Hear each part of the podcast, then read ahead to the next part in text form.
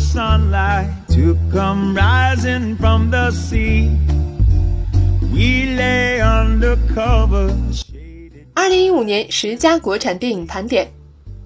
影院有风险，观影需谨慎。听冰糖电影有效躲避烂片。你好，我是冰糖，你现在收听的是冰糖电影的年度盘点节目。影院给了我黑色的眼睛，而我却用它去看国产电影。院线中的国产片仍然是烂片当道，但没办法，电影毕竟和数学、物理那些真正能跨越文化的学科不一样，它们有关人类的情感与人心人性。所以，无论看过多少国外佳片，无论对于国产电影多么失望，我们对于母语电影仍然有着无法替代的需求。那其中有着难以言传的切近感。其实有一些微妙的东西正在悄悄发生变化。从政策意义上来讲，目前中国电影的审查不可能有大规模的变革，但是在一些细节上，我们听到了一些咔咔作响的松动之声。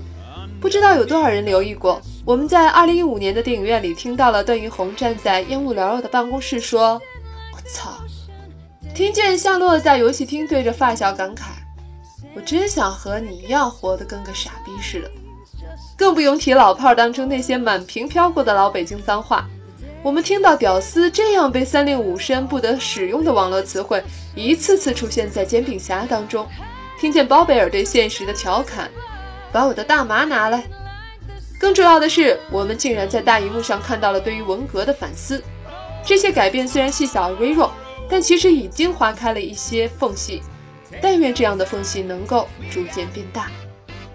二零一五年，我们拨开中国院线中烂片的迷障。还有幸能看到一丝国产电影的微弱光芒。这份片单只包括出现在中国大荧幕上的中国大陆电影，因为虽然都是华语系统，但港台以及其他华语地区的文化机制、政策和经济模式毕竟还与我们不同。那些地域出产的影片的水准并不能代言我们的情况，所以这其中不会包括《聂隐娘》。同时，这其中也不会出现那些尚未登陆大荧幕的大陆电影，所以你也不会看到大同和那部不能提及名字的有关环保的片子，因为那些电影只是影迷的礼物，而院线电影才是普通观众的消费对象。我们要看看大多数人能看到的作品到底处于怎样的水准。还好，除了《栀子花开》和《王朝的女人》一类，我们还能在电影院里看到下面的这一切。他们按照我个人的兴趣分值降次排列。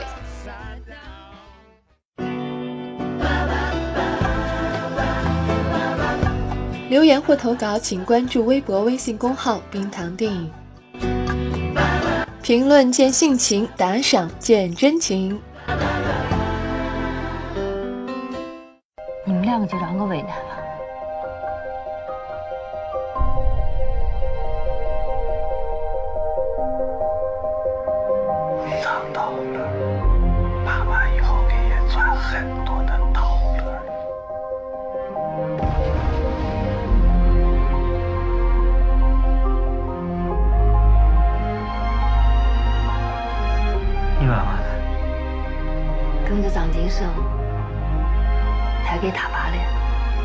山河故人，二零一五年中国院线中最隽永的一部作品，除了物理意义上的空间以及线性的无法追回的时间，更残忍的分离在于人心之间的隔膜。贾樟柯在这部电影中呈现出了中国转型期漩涡中无法自拔的人们所面对的诡谲的命运。所有人都自以为是的认为自己抓住了命运的咽喉，但最终却都发现。自己被时间的离心机甩脱的不成样子，我们都以为生离的残忍在于我们仍然处在同一个时空中，但永远无法相见。但实际上，生离最残忍的部分在于，我们自以为还在同一时空中，但实际上我们早已因为各自的变化相隔次元。这部电影舒缓粘稠，却又有着欲说还休的一声轻轻的叹息。我曾说。贾樟柯这部作品最经典的反映出他作品中无限接近透明的灰的色调，那种影调是最中国化的东西。它像一个当代中国的病理切片，准确冷酷地说尽了一切，却又好像从来未动声色。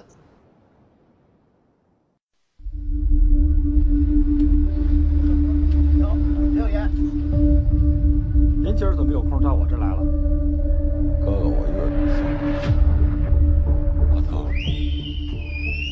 是猴子请来逗逼的吗？玩这事儿啊，不能就这么了了，不就是一嘴巴吗？没抽那边就不错了。爱听你丫说。喂，张学军，他妈何密啊！这世界不是你们这些小老百姓能想象到的。别给自己。怎么折大街上了？我弄一碰瓷玩玩，没人搭理我。会他妈说人话吗？咱他妈什么时候上过这个呀？在这个世界上，你可是把最亲的人下一个亲。老炮儿，冯小刚在现实中的自我纠结，在这部电影中几乎全部抒发殆尽。他讲述了时代的流转和规矩的变迁，父子两代人的失散与和解，以及一个人如何用死亡为代价重寻尊严。中国的电影中几乎从未展现过信仰，但老炮儿让我们看到了一种属于中国的世俗化的信仰。在一个实用主义的世界里，六爷所做的一切像个神话一样令人感佩。我三环十三少。妈，你这要闹哪一出啊？就天天这么看着我。妈，以后我们这儿啊，您也甭跑来跑去的，我们呀能安排好。您下次再来的时候通知我一下，可以吗？就是我家。别想把我拒之门外！你不说话，我也知道你是谁。以后少给我打电话。男的女的？你去查一下电话记录。闯入者，很多人都说王小帅是入错行的导演，他缺乏才华，却又总是把自己竭尽全力地打扮成艺术家。但这一次的闯入者却给了影迷一次极大的震撼。最大的败笔在于，后来王小帅发出了那些娇嗔式的牢骚，声称自己排片过低，云云，这显得过于幼稚。作为一个在中国市场征战那么多年的艺术片导演，理应早就洞穿了自己的命运。像大多数王小帅的电影一样，他有些缺乏掌控长片的实力。这部电影的前三分之二有些犹疑，但是当深藏的主题显露出来的一刻，历史的阴魂开始聚焦在我们的头顶。我们开始知道，如今自己周身的那些阴冷到底从何而来。几十年前的那些运动，曾经把人异化成鬼魅。如今，他们只不过表面上还魂成原本的颜色，但实际上鬼魅从未从内心真正退潮。这部作品被严重低估。作为一部中国电影，王小帅找到了一个合适也可以被允许的角度，探究中国人心扭曲的源头。如果说他被市场抛弃是消费主义时代的必然，那么他没有被学术界讨论，就是电影从业者的失职。你黄叔家的闺女黄欢昨天晚上失踪了，不是失踪，就是那王八蛋给害的。昨天晚上黄欢从那过，他就跟着那个方向走了。就那尸体，早上发现的那个，是你家男人陈自立。谁啊？哎哎！畜生！早晚找人弄死他。你就会说，你才没这个胆量。为了你，我什么事都敢干。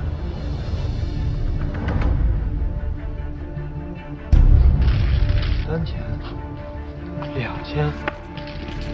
四新迷宫，这部作品本身已经足够优异，但如果你知道它是导演的处女作，就会震惊于它的成熟。他的导演辛宇坤将是未来几年中国最值得关注的新晋导演之一。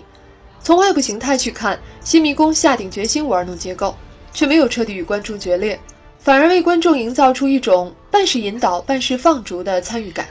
从内部精神去看，他探测到了中国人心里的暗礁，那些不可言说的灰色地带，人们心底掩而不发的潮湿火药、悬而未决的精神血栓，都在这部电影中被呈现出来。他们凝滞、冰冷，却也散发着本能的生机勃勃。那是大国崛起艳丽的大幕后细微的灰白底色。你说一个勺子有啥用？他没有砸你家玻璃啊？我咋知道呢？勺子没有放过火吗？勺子，我咋知道呢？他有没有上过你家里砸人砸？你死！啊！老实讲啊？牙给你抢来了。跟着我干啥呢？跟我干啥呢？我说呢。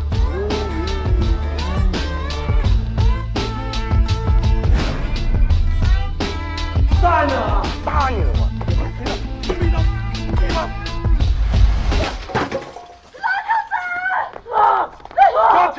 五一个勺子，因为王学兵事件这部电影一波三折，但无论如何，我们都能看出陈建斌作为一个导演的野心。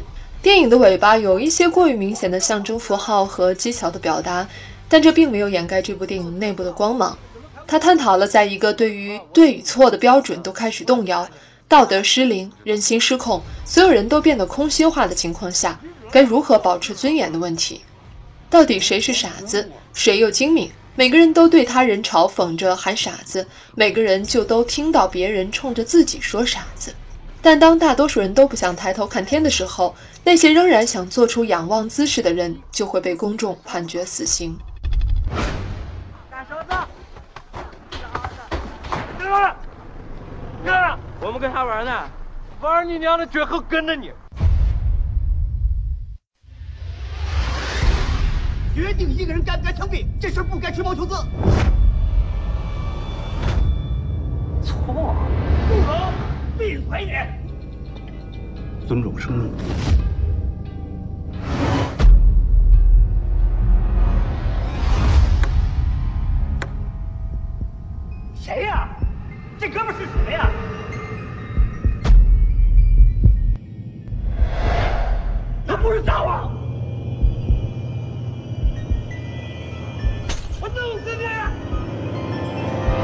下没有百分之百的事儿。六十二公民，作为一部翻拍片，这部电影的本土化改编的非常优秀。虽然让众多家长和类家长来为大学生刷分这件事有些匪夷所思，但除了这些不太重要的细节之外，其他部分都编织的丝丝入扣。中国社会当中的阶层分化、价值观分裂、普遍的无赖化和仇富心态、人情冷暖、孤独和历史印痕，都在那些密实的对话中呈现出来。更何况韩童生的演技已经出神入化了。泗安水库发生了强奸灭门大案，作案人手段残忍，且心智过人。其实你已经成功了。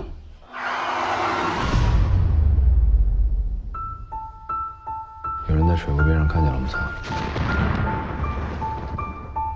你哪儿的？我是协警。他刚才认出我来。三兄弟啊！真的不是个一般人，就看一眼就敢拔枪。七烈日灼心。中国电影中最稀缺的其实并不是艺术片，更不愁那些满坑满谷的大制作，真正或缺的是本应占据中间力量的类型片。而《烈日灼心》的优异之处在于，让我们看到了导演清醒的类型片取向。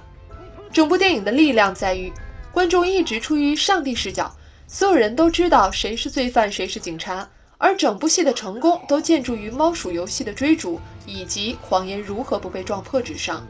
这本身决定了这部电影的好看，而赎罪和拯救的主题则让专业观众感受到了深刻。有时你会觉得《烈日灼心》有点像近年来的韩国罪案片，比如《抓住那个家伙》之类的，有着优秀的故事外壳，又包裹着一个沉重的社会议题和意义核心。这种形式与塑造能力是中国电影中极其缺乏的。几个小时之前，大老板愿意用一千万买我春节的时候拍戏，没想到现在有人让我几百万买回自己的命。走走走走，往里走。哪屋？哪屋？哪屋？现在能好好说话吗？怎么认识吴先生的？要等到几点告诉我？你们是怎么抓着我？吊弯子，人质呢？干的真行，有规矩。突然检查，到底想怎么样啊？二十四小时之内必须拿到钱。你放心，我华子是最懂规矩的。规矩是什么？弄死。第八名，解救武先生。从票房结果来看，很多人错过了这部电影。刘德华的名字如今确实很难再让观众毫不犹豫地买单了。而即便王千源给出了堪称2015华语男演员中最优质的一次演出，也没能把人们拉进影院。这部电影有些纪录片式的粗粝感，甚至有些更像是一部警法专题片。从故事架构上讲，它还有着失衡的问题，但从气氛的营造和表演上来说，都堪称惊喜。众所周知，中国电影的男一号必须是正面人物，但实际上这部电影已经成了真正意义上的华子传。王千源饰演的反一号有着无可复制的癫狂，那一场和母亲隔着安全墙告别的戏，可能再难有人超越了。更何况一直被烂片青睐的刘德华，这一次也给出了非常不同的表演。那几乎是你近些年来从未见过的刘德华。你们说，我哪儿像屌丝？剧组杀演员了！是想要拍一部电影，拿去消费，挥霍，买包。导演，你给我个机会，我还你个影帝呀！我们这个电影里面讲的是什么呀？煎饼侠。这咋的了？这这是万圣节呀！我们将要共同打造的是一部动作、爱情。我想我们还是分手吧。科幻喜剧。第九名，《煎饼侠》。我知道选取这部电影入选会引起巨大的争议乃至谩骂，但是之所以这样挑选，是因为我想选一部喜剧。中国影院中喜剧是一个主流题材，但是中国院线中号称喜剧的电影，绝大多数都是闹剧，他们大多缺乏喜剧所需的扎实底子，只能用浮夸的身体语言和扭曲的表情搁置观众。但《煎饼侠》还算为喜剧部分还了魂。我当然知道这部电影不耐看，经不住琢磨，但是他毕竟用言语和技巧逗笑了我。相比于那些冷风嗖嗖的、令人尴尬无比的闹剧式伪喜剧，他更切实。这电影展示了大鹏聪明也鸡贼的一面，他灵活地激发了每个演员的长处，比如让小沈阳他们扮演自己最熟悉的一面，让宋小宝说着自己最熟悉的台词，更重要的是让所有演员本色出演自己，极好地规避了他们的短处，让袁姗姗扮演一个演技很差又很浮夸的演员，让柳岩依然卖弄平时她在卖弄的一切。更重要的是，相比于日后更加风光无限的《夏洛特烦恼》，煎饼侠的三观没有什么问题。至少他还在说着有关失意与梦想，有关人生的跌宕起伏和努力的意义。你是谁啊？我是谁不重要，和谐社会最重要。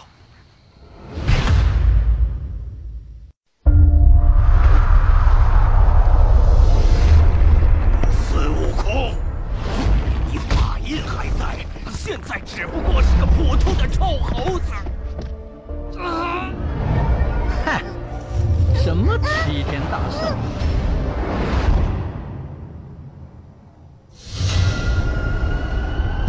大圣，你一定会很多法术吧？如来老儿，俺被你困了五百年，还不够？第十名，《西游记之大圣归来》，真的不需要为麦兜打败了大圣归来而愤愤不平。麦兜是一部以动画为形式的电影，而《大圣归来》是一部以特效为卖点的动画，这之间尚且差着等级。人们对于这部动画片的喜爱，基本上全靠其他动画片同行的反衬。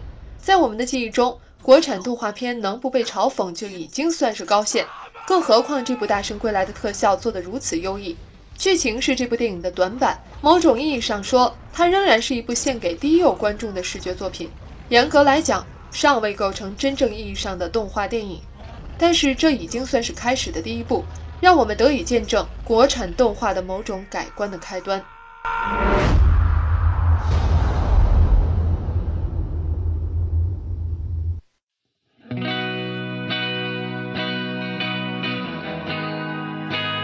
啦啦啦。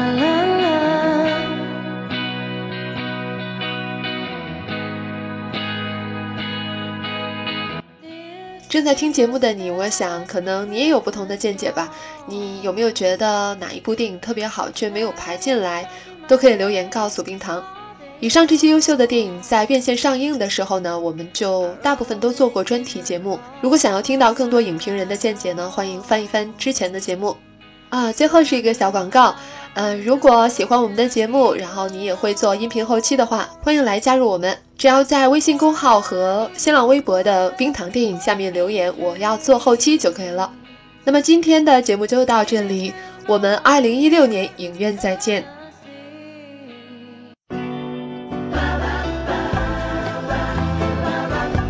留言或投稿，请关注微博、微信公号“冰糖电影”。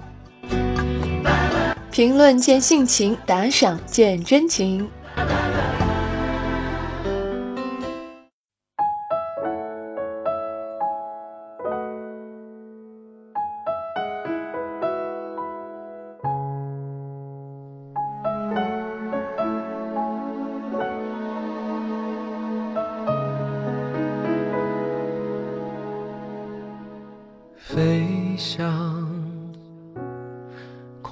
的鸟长出了翅膀。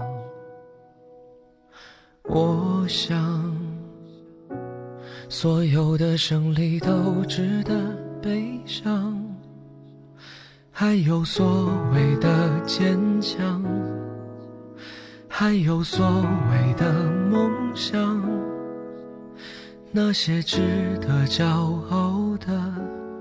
其实一样，自由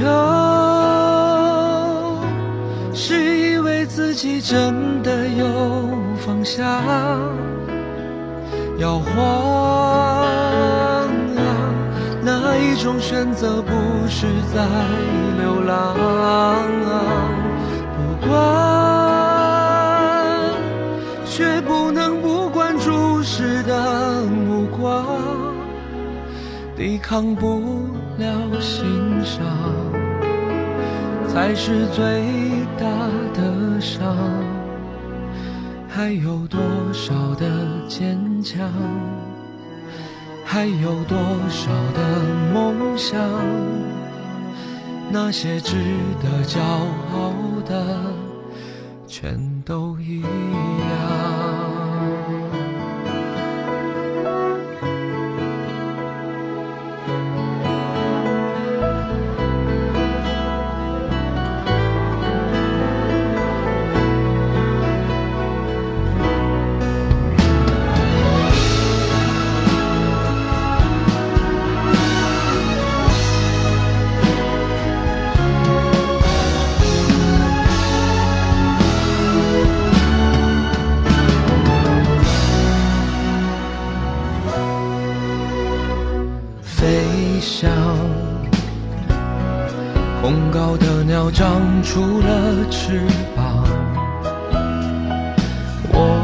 想，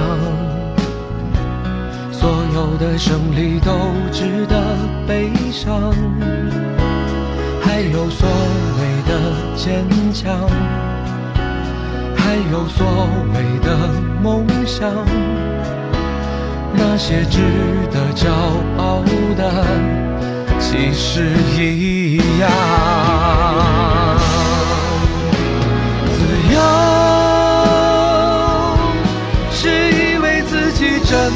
有方向，摇晃啊，哪一种选择不是在流浪？不管，却不能不管注视的目光，抵抗不了欣赏，才是最大的伤。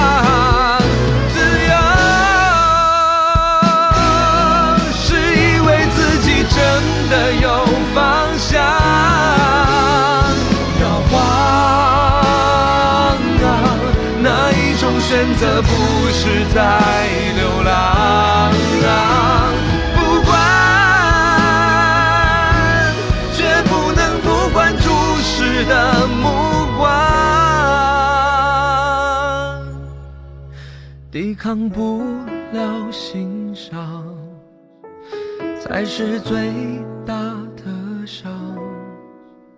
还有多少的坚强？还有多少的梦想？那些值得骄傲的，全都一样。